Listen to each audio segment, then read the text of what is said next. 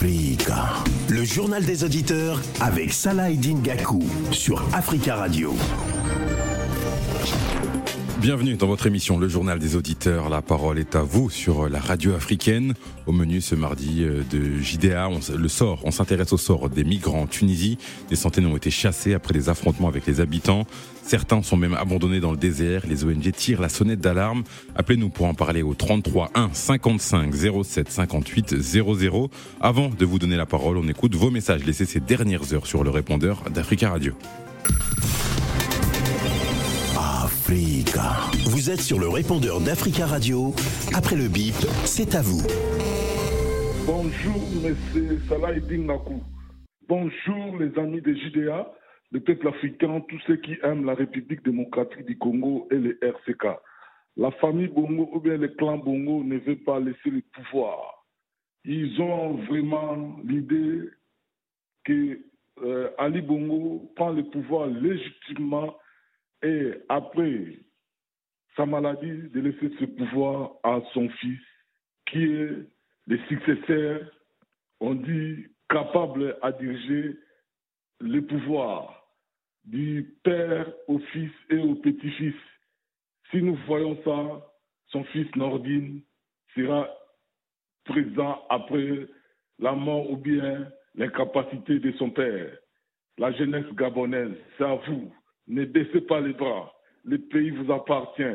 Nous disons, il y a 99 jours pour un voleur, mais il y a un jour pour les propriétaires. Vous êtes les propriétaires du Gabon, la jeunesse. Nous vous soutenons et nous sommes derrière vous. Bonjour Tadine Kagou, bonjour Tafé Radio, bonjour l'Afrique. Aujourd'hui, euh, on nous parle de la journée mondiale de la lutte contre la corruption. Et comme toujours, comme disait Edith Deby, les connaisseurs de l'Afrique ceux qui donnent les notes aux dirigeants, aux différents dirigeants africains, qui parlent des bons élèves et des mauvais élèves. Donc il y a des bons élèves en matière de corruption, de lutte contre la corruption. Il y a des mauvais élèves qui sont là dans la corruption. moi, je me souviens d'une de, d'une interview de Mobutu euh, face euh, aux médias belges, aux journalistes belges. Quand on lui a fait parler de la corruption, il avait carrément répondu aux journalistes, mais vous me parlez de la corruption, mais lesquels, euh, lesquels nous ont appris la corruption? Ce sont vous, les, les occidentaux. Les journalistes étaient là, hébétés, ils ne savaient plus quoi dire. Et c'est vrai, parce que ce sont eux qui corrompent ces dirigeants africains. Moi, je pense que quand euh, ils disent bons élèves et mauvais élèves, ça devait faire honte à ces dirigeants africains-là. C'est l'Afrique qui est humiliée en même temps, parce qu'eux-mêmes, ils sont dans la corruption, ces occidentaux-là. Oui, allô, bonjour. Euh, je vous appelle concernant le Gabon. Euh, et d'une manière générale d'ailleurs, euh, la plupart des pays d'Afrique centrale. Euh, pour être tout simplement, pour le dire vulgairement, moi j'ai dit que dans ces pays-là, les gens n'ont pas les couilles, quoi. Parce que le Gabon, voilà, le Gabon, un petit pays qui, est assez, riche, et la population à côté des raffineries, tota-, des, comment dire, de Total Énergie, ben, il y a des bidonvilles, il n'y a même pas d'électricité. Moi, j'ai vu les, reportages sur, euh, euh, à la télévision française. Ils n'ont même pas d'électricité. Donc voilà, c'est des gens qui n'ont pas les couilles parce qu'à un moment donné, ils sont en train de pleurnicher, que ce soit Gabon, Congo, Congo-Kinshasa, tous ces pays-là, l'Afrique centrale, franchement, c'est la honte de l'Afrique. Quoi. Ils sont assis sur une mine d'or, mais c'est des gens, ils n'osent même pas sortir revendiquer, ils ne font que pleurnicher et puis euh, s'habiller correctement et tout. Euh, c'est tout le contraire de l'Afrique de l'Ouest, quoi, où les gens osent sortir et revendiquer des droits. Voilà. Donc, euh, s'ils veulent vraiment croupir, continuer à croupir dans la misère, qu'ils continuent comme ça. Voilà, merci. Au revoir. J'ai dit à Séverin, bonjour, je pense que tous les peuples du monde ont compris. Il reste encore nous, les Africains, qui n'avons pas encore compris et la, et la mettre la pile. On se fait respecter dans ce monde-là, nom de Dieu. On se fait respecter dans ce monde. Il ne faut pas être le premier cultivateur de quoi, de cacao, de, de coton, ou bien je ne sais de quoi. Non. Ou bien avoir des minerais, euh, euh, des minerais qui abondent, n'est-ce pas, dans ce sol. Sinon, le Congo Kinshasa, l'Esaïe, c'est le pays le plus, le pays le plus respecté de la planète. Tout ça, tout ça là n'était pas respecter les gens. Comprenez pour une fois de, de bon. Les gens ont compris. Et voudraient que les dirigeants africains conseille à la nouvelle jeunesse, cette nouvelle élite, les nouveaux, les, les, ingénieurs, les nouveaux ingénieurs, les jeunes ingénieurs appliqués à maîtriser la fabrique d'armes. Il faut orienter cette jeunesse-là dans cette voie-là. Oui, à fabriquer des armes pour se défendre. Africa. Prenez la parole dans le JDA sur Africa Radio. Merci pour ces messages. Continuez à nous en laisser sur euh, le répondeur du JDA au 33 1 55 07 58 05. Au menu ce mardi 11 juillet, le sort des migrants en Tunisie. Plusieurs ONG dénoncent les expulsions et les violences. Human Rights Watch appelle les pays de ses ressortissants à leur porter assistance. La situation des, migrants subsahariens s'est dégradée depuis les propos du président Kaïs Saïed. Dans un communiqué en février dernier, le chef d'État avait notamment affirmé que l'immigration relevait d'un plan criminel pour changer la composition du paysage démographique du pays. Comprenez le, grand remplacement en version tunisienne. Appelez-nous pour en parler au 33 1 55 07 58 00. On va donner la parole à, Jomo Deben qui estime qu'il faudrait que l'opinion internationale puisse intervenir. Bonjour Jomo. Bonjour Monsieur Salah Eddin et bonjour à toute votre rédaction. Alors, je dis bonjour aussi à tous les auditeurs d'Africa Radio, y compris les migrants en Tunisie, s'ils nous écoutent. Vous m'entendez, j'espère, non? Nous vous entendons. D'accord. Alors, je me dis que il y a quelques mois derrière, il y a eu ce soulèvement et tous les pays, y compris bien sûr mon pays dirigé par Alassane Ouattara, a évacué la plupart, bien sûr, des migrants ivoiriens. Et ceux qui sont restés avaient pour seul but de venir en Europe. Alors la seule question que je me pose, s'ils m'écoutent, eux, est-ce que, que faille que faille, il faut risquer sa vie pour être en Europe? Sachant que les Tunisiens ne baisseront pas les bras et qu'ils sont en infériorité numérique. Je voudrais parler des, migrants subsahariens, précisément ceux du Mali et tout ça. Mais au-delà de tout ça, l'opinion internationale n'a pas sanctionné véritablement les propos du président euh, tunisien. Vous êtes sans ignorer qu'il y a eu tout récemment un colloque, euh, je crois que c'était en France, où, le président tunisien a eu droit à la parole. Et il a dit, et personne ne s'est imposé, personne ne lui a posé la question sur le sort des migrants. Alors vous pensez que ces propos comme ça, ou du moins ces réactions envers ces présidents, peuvent calmer la population? Non. C'est des gens, je parle de ce président-là, qui sont sincèrement, et je dirais, foncièrement racistes. Foncièrement racistes. Et quiconque mieux que les immigrants, que les migrants, pardon, eux-mêmes peuvent prendre des responsabilités pour rejoindre chacun son pays. Parce qu'aujourd'hui, je parle de la Côte d'Ivoire, par exemple, quand ils sortent, il y a la guerre, il y a la pauvreté. Mais aujourd'hui, la Côte d'Ivoire a amorcé une étape de son développement qui est sans reproche. Donc les migrants ivoiriens n'ont plus ce droit. Les migrants maliens non plus, parce qu'on considère que Assimi Goïta est en train de tout faire. Les migrants sénégalais non plus, parce que le Sénégal est en train aussi d'amorcer aussi un développement partout. Donc ces migrants n'ont pas d'argument pour pouvoir rester et se faire maltraiter de la sorte. Ça me fera rebondir sur des propos de, excusez-moi, du thème du, de l'opposant euh, Sanko. Il est en train encore de créer, et il va créer encore des Sénégalais qui sortiront du pays pour aller encore souffrir dans ces pays parce qu'il a dit qu'il n'aurait pas d'élection sans lui. Et malheureusement, nous avons des, des, des, compatriotes africains, se disant panafricains, qui sont en train de soutenir et appellent bien sûr M. Ousmane Sanko à rester dans cette décision. Encore, il y aura encore une escalade de violence au Sénégal. Et tout récemment, je viens encore d'écouter M. Aïpo Mokongi appeler les Gabonais à la résistance contre la candidature de M. Ali Bongo. Et si ça ne va pas, encore des, Gabonais mourront. Et nous ici, soi-disant lui, nous sommes derrière eux. Personnellement, nous sommes là très protégés. Alors, sur cette radio, je demande à tout le monde d'appeler à l'apaisement.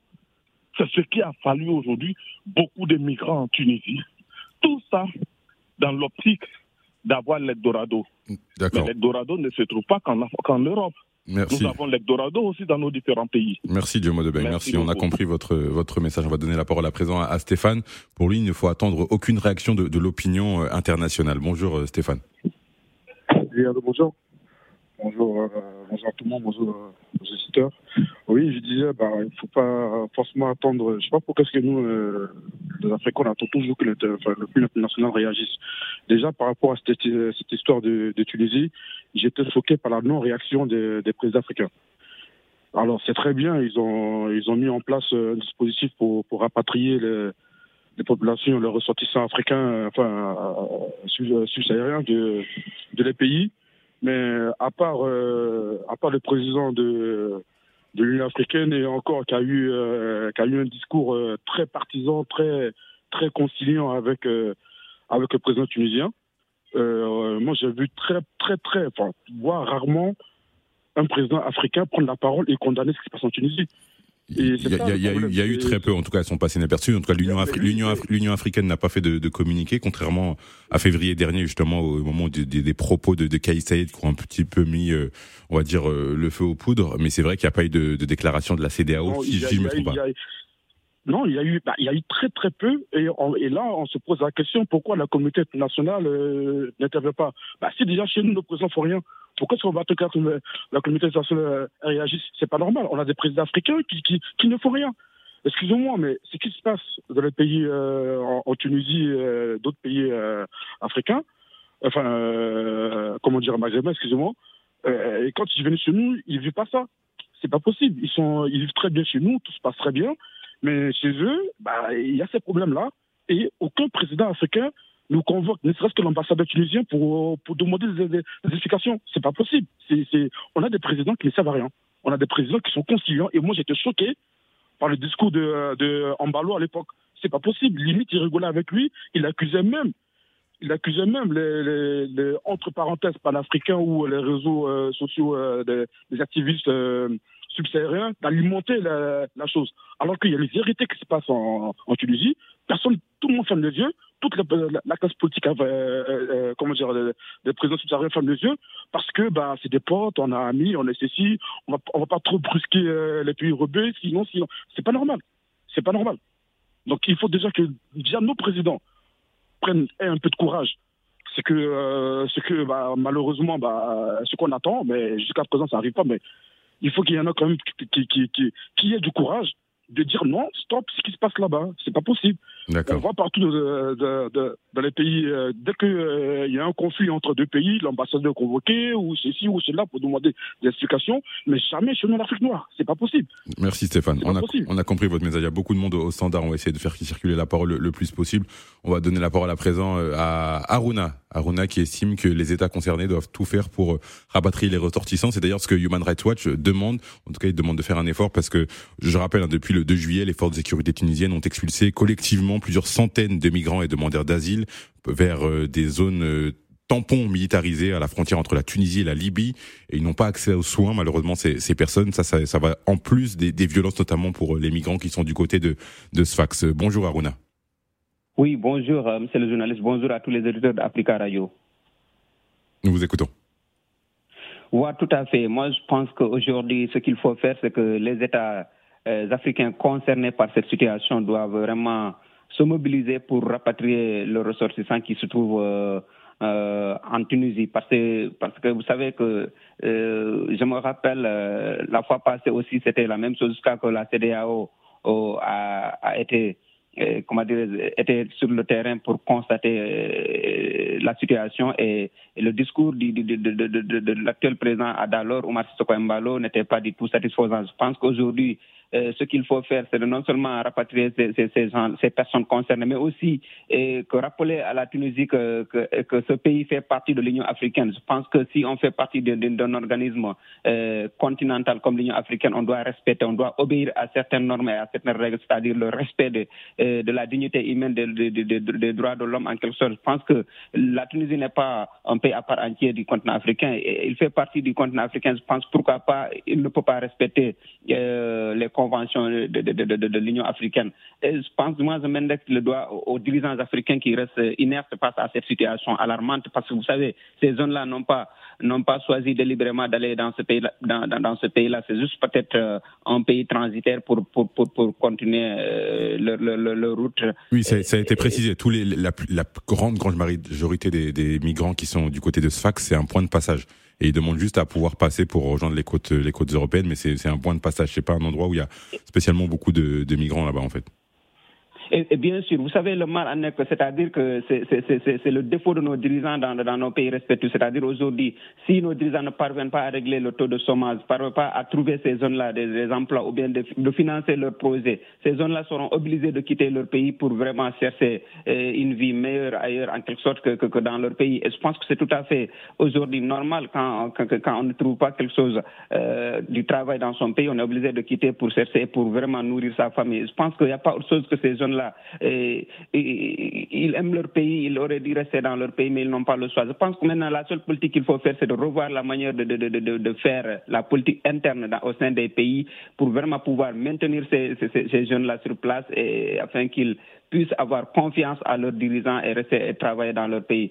Sinon, je pense qu'aujourd'hui aussi, il faut condamner, comme j'ai entendu le prédécesseur dire, il faut condamner rigoureusement la Tunisie, voire même le sanctionner pour, pour vraiment euh, que ce pays-là puisse respecter, comme je l'ai dit tantôt, les droits humains, en quelque sorte les droits les plus élémentaires, c'est-à-dire euh, respecter les, les, droits humains, parce qu'après tout, nous sommes dans le continent africain et nous sommes appelés à, à, à être solidaires entre nous et à, à s'entraider afin, avant avant qu'on attende l'aide de, de, de, de, notre pays étranger en quelque sorte. Et je pense que c'est là où on doit vraiment euh, attendre le leadership de nos dirigeants, pouvoir Peut-être il y, a des, il y a des sanctions diplomatiques, convoquer l'ambassadeur pour les demander des explications si ça ne passe pas, et voilà, et passer à la vitesse supérieure pour que vraiment ces ajustements cessent euh, dans ce pays tunisien. Parce qu'il y a des Tunisiens qui sont dans les autres pays et qui sont traités euh, à la meilleure des manières. je pense que ça doit être réciproque euh, pour les ressortissants de, de, ces derniers. Merci On a passé une, une, bonne journée. On va donner la parole à présent à,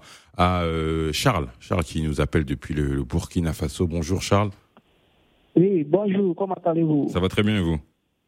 Oui, ça va, pas la grâce de Dieu, ça va. Alors, c'est quoi votre avis par rapport à ce qui se passe et surtout quelle solution? Est-ce que c'est les, les, dirigeants africains qui doivent déjà communiquer, sanctionner la, la Tunisie, pourquoi pas, aller rechercher les ressortissants?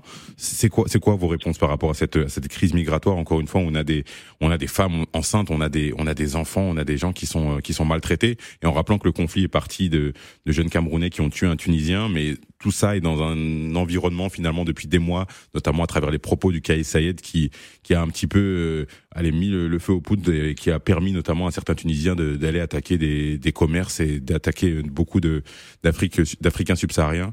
Quelle est votre, votre solution et quel est votre regard par rapport à cette situation? Ok. Euh, D'abord, c'est triste de voir un pays africain euh, qui maltraite des Africains. Voilà, moi, toi, sur le point, je suis, je suis déçu mais malheureusement, la faute, moi je ne rejette pas la faute euh, aux, Tunisiens, non.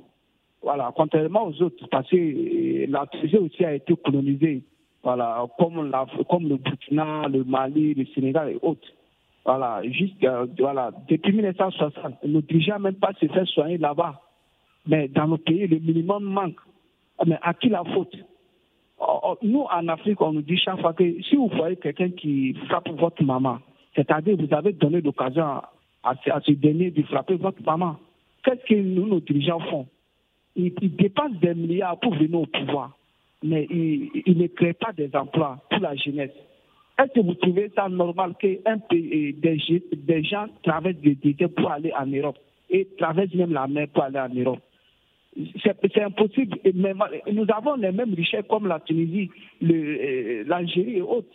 Mais le, moi, je crois que euh, la solution est que nos dirigeants se mettent au travail. Seul le travail peut nous délivrer. Parce qu'aujourd'hui, on nous dit que l'Africain, là où se trouve l'Africain, il y a toujours des problèmes. Il est maltraité, il est insulté. Mais les gens, au lieu de, chercher à résoudre voilà, les causes, non, on s'attaque aux conséquences. Ça, c'est les conséquences de, ce que nos dirigeants font. Mais pourquoi nos dirigeants et les enfants fréquentent en Europe? Mais pourquoi nos dirigeants, quand ils s'y tombent malades, ils ne savent pas se faire soigner dans les autres pays, à défaut de leur pays? Qui peut m'expliquer au XXIe siècle que dans nos pays, il y a toujours des écoles, des écoles en Qui peut m'expliquer ça? Personne. Moi, je crois que les Tunisiens sont en train de. de, voilà, ils disent que les Africains qui sont là-bas, ils sont venus prendre leurs emplois. Même si ce qui s'est passé tout dernièrement, ça, c'est l'arbre qui cache la forêt. On a vu en Afrique du Sud, l'Algérie même, on n'en parle pas. Souvent, ils prennent les gens, ils viennent déposer, mais personne ne parle. Et on peut accuser l'Union africaine, parce que l'Union africaine, c'est une communauté qui est là, mais au sein de cette communauté, individuellement, qu'est-ce qu'a fait nos pays? Qu'est-ce que personne moi, je crois que seul le travail peut le libérer. Voilà, là, Dieu n'a pas maudit l'Africain. Voilà, il, nous a donné les, dix doigts, il nous a donné tout ce qu'on a, seulement en travail. Mais si vous avez eh, emprunté le chemin de la facilité, voilà, c'est voilà ce qui va nous arriver. D'accord, Charles. Désolé de le dire. Regardez l'agriculture. Quand on dit à la jeunesse d'investir dans l'agriculture, voilà, il voit l'agriculteur comme quelqu'un qui, qui, Vraiment, je suis désolé, mais je crois que nous-mêmes, nous devons nous mettre en cause. On a compris. Surtout à la tête, voilà, nos dirigeants aussi. On a compris votre message. Merci beaucoup, Charles. Passez une, une bonne journée. On va donner la parole à présent à, à, Sanogo, qui a le, cœur déchiré lorsqu'il voit un pays frère se comporter comme ça. Bonjour, euh, Sanogo. Oui, bonjour, Jonas. Allô? Oui, nous vous écoutons, Sanogo. Oui, en fait, j'ai le cœur euh, déchiré, maître. Euh, lorsque je vois un pays frère, qui se laisse emporter par euh, l'émotion euh, pourquoi euh, de leur fut tué par l'un des migrants. Si l'erreur est arrivée ou cette bêtise est arrivée par la faute de, de, certains migrants, est-ce pourtant toute la, tous les migrants doivent payer parce que l'un de leurs a fait une bêtise? Je crois que non. Et aussi, voilà, sanctionner la politique euh, tunisienne, est-ce la solution? Si oui, quelles sont les sanctions qui doivent être prises? Sinon, je crois qu'il y a une, position euh, diplomatique qui doit être prise et essayer de revoir un peu euh, la politique adoptée par CAES afin que les migrants puissent regagner leur pays tout en sachant que nos États doivent quand même remettre en place, doivent revoir en tout cas leur politique interne par rapport euh, à la jeunesse. Je crois que c'est quelque chose que nos politiques doivent quand même prendre à cœur, c'est-à-dire revoir leur manière de faire la politique vis-à-vis de la jeunesse et vis-à-vis de la voilà de la nation. Sinon, euh, cette vague d'immigration euh, n'est pas prête à s'arrêter. Nous ne comptons pas sur l'Union européenne parce que pour moi, l'Union européenne, c'est l'Union internationale, c'est l'Union européenne. Donc, du moment où cela freinera la la masse des migrants euh, qui viendra vers l'Europe, euh, du moment où euh, la politique de la Tunisie peut les empêcher, je crois que l'Union européenne fera semblant de bouger le doigt, mais ne le bougera pas à vrai dire. Euh, ça sera à nous de trouver nos solutions, de mettre en place des, des politiques afin de maintenir euh, notre euh, jeunesse au pays et trouver des solutions avec le, le politique tunisien, discuter avec les ambassades, discuter surtout avec le président et c'est que le président essaie de raisonner sa population. Il me semble que le CAIS n'a pas une main, une main mise, ça serait un peu trop dit, n'a pas un politique qui, qui lui permet de cadrer sa population il n'a pas une politique qui lui permet de cadrer sa population et cela est un grave danger pour lui-même sa, sa position actuelle et pour l'avenir de la Tunisie euh, dans quelques années. Parce que tôt ou tard, euh, cette vague finira par éclater et ça lui coûtera sa place, qu'il le veuille ou pas. Parce qu'à la lui où vont les choses, ça sera à lui, dans son propre intérêt et dans l'intérêt de la nation africaine, mais du monde entier, de même l'Europe, de, quand même revoir euh, cette politique que Caïs essaie de mettre en place. Sinon, pour ça, euh, je crois que la balle est dans le camp de nos dirigeants qui doivent revoir leur politique vis-à-vis de la jeunesse. Et surtout, j'ai toujours l'habitude de le dire, nos opposants qui essaient toujours de mettre un peu d'eau dans leur vin, qui essaient de faire euh, une politique, c'est-à-dire une marche de politique dans le sens euh, commun de la nation. Tant qu'ils ils auront des discours euh, de patate, tant qu'ils auront des discours de, de, de blâmer l'autre au pouvoir, cela toujours provoquera toujours des entre guillemets des guerres euh, au sein des différents pays. Merci, et ça va provoquer des, des, vagues de, de migration toujours. Je prends un peu le cas de Sénégal actuellement au Gabon. Hier, j'ai parlé de ça. J'ai dit ça ne sert à rien que nous restons ici et que nous mettons le, le, le feu à la fraude. Ça n'a pas de sens. merci, merci Sanogo. Merci. On, on écoute et on a... On, écoute. Merci, un message responsable. Merci Sanogo pour votre message. On va donner la parole à présent à, à William. William qui estime que c'est inadmissible ce qui se passe actuellement en, en Tunisie. Bonjour William. Bonjour Salah, bonne tapis radio et bonjour l'Afrique. Oui, euh, ce qui se passe euh, en Tunisie, c'est inadmissible. On ne peut pas accepter ce genre de trucs euh, venant des, des, des, des, Africains. Parce que le président tunisien, il, confond la couleur de peau qu'il a et euh, le continent de là où il se retrouve. C'est un Africain, c'est des Africains et Tunisiens. Et il ne faudrait pas qu'ils pensent que, parce que bon, c'est de l'Afrique subsaharienne, sont euh, euh, de couleur noire, et voilà, c'est pas sérieux.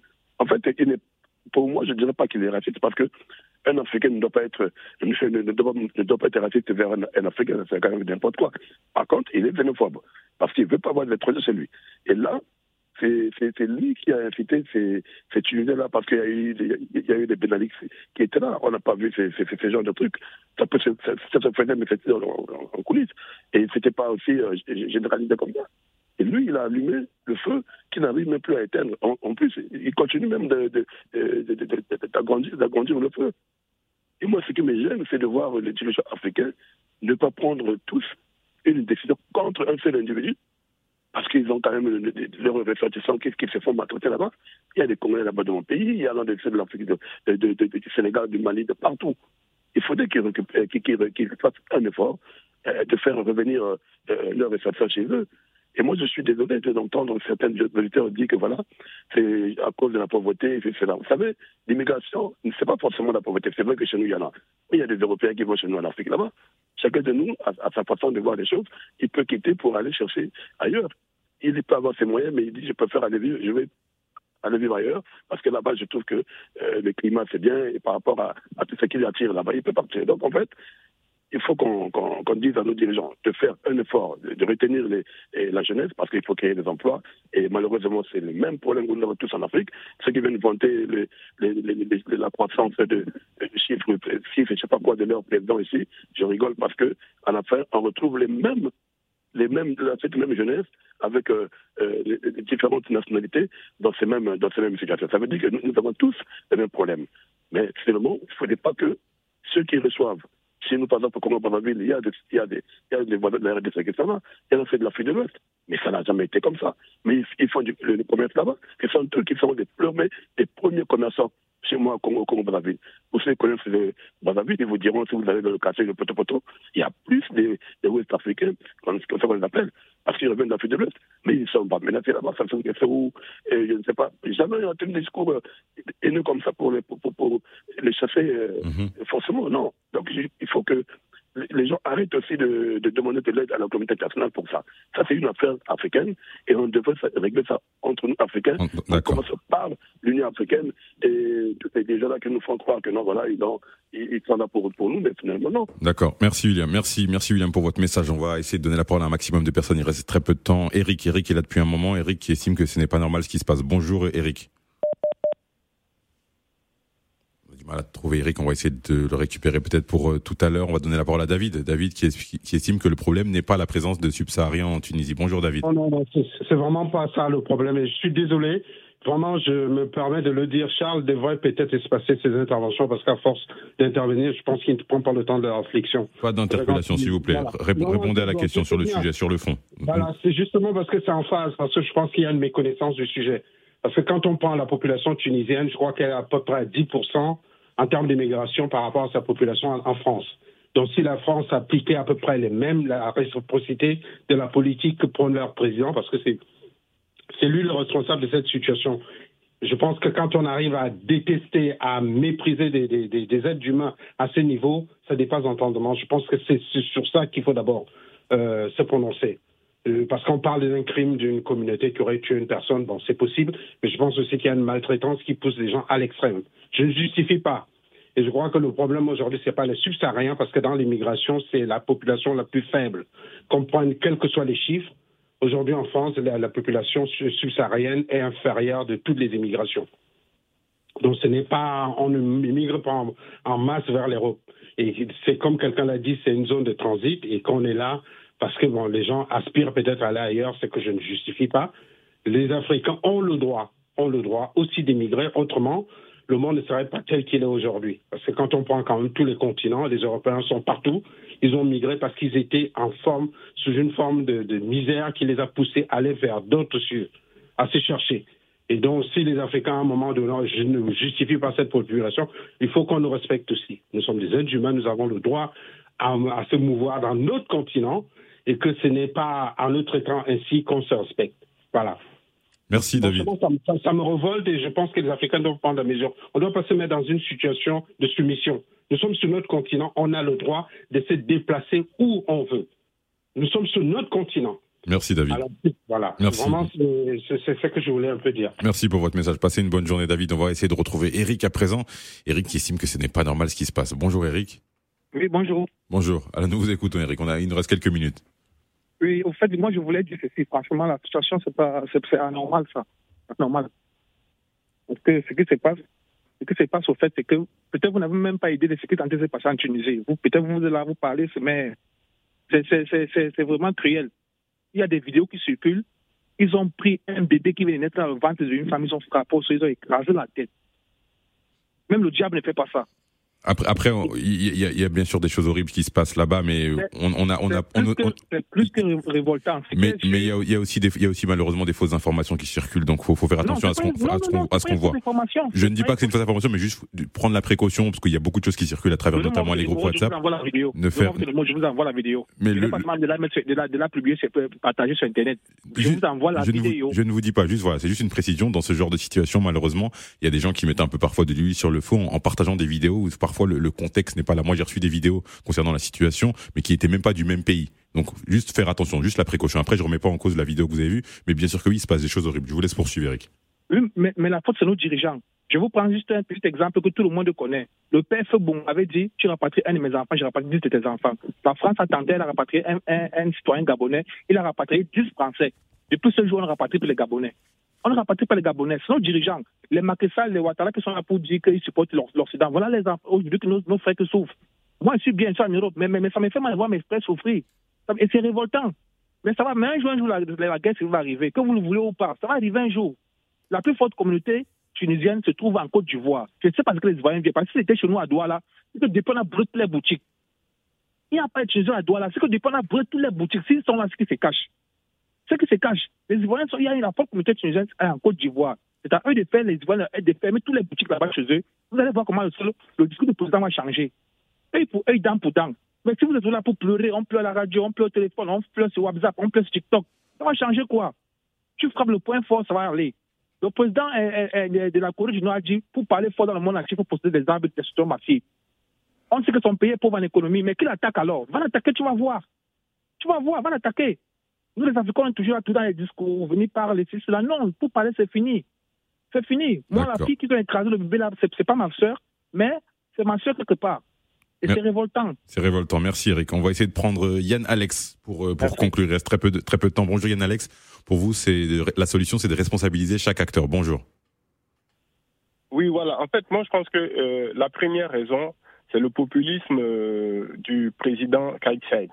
Il a vu qu'il avait une situation où il n'arrivait pas à gérer. Il y avait une conjoncture, il y avait une crise, une crise économique en Tunisie. Donc, il a trouvé, euh, il a, trouvé cette stratégie populiste là de mettre euh, la faute de son échec sur, les, migrants. Les migrants, comme le, le frère l'a dit, sont en transit. Ils ne viennent pas pour rester en Tunisie. Ça, pour moi, c'est la première, la première cause.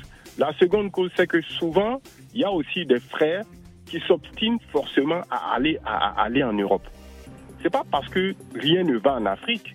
Aujourd'hui, en Afrique, il y a des gens à qui on donnerait des milliards qui, qui, refuser, qui, qui refuseront de, de, de, venir en Europe. Donc il faut aussi que nous aussi, là, on décolonialise un peu notre mentalité et qu'on se dise que chez nous aussi, on peut réussir. Merci, Mais... merci, merci. C'est le beau message de fin, Yann Alex. Pour chez nous aussi, on peut réussir. Merci. On arrive malheureusement à la, à la, fin de cette émission. Vous pouvez toujours laisser des messages sur le répondeur du, du JDA. Merci à Leïla Ahmed au standard. Merci à Hugo Vallière à la réalisation. Retrouvez dans l'après-midi le podcast de cette émission sur notre site www.africaradio.com. Merci à vous, chers auditeurs. À demain. Belle suite de programmes sur Africa Radio.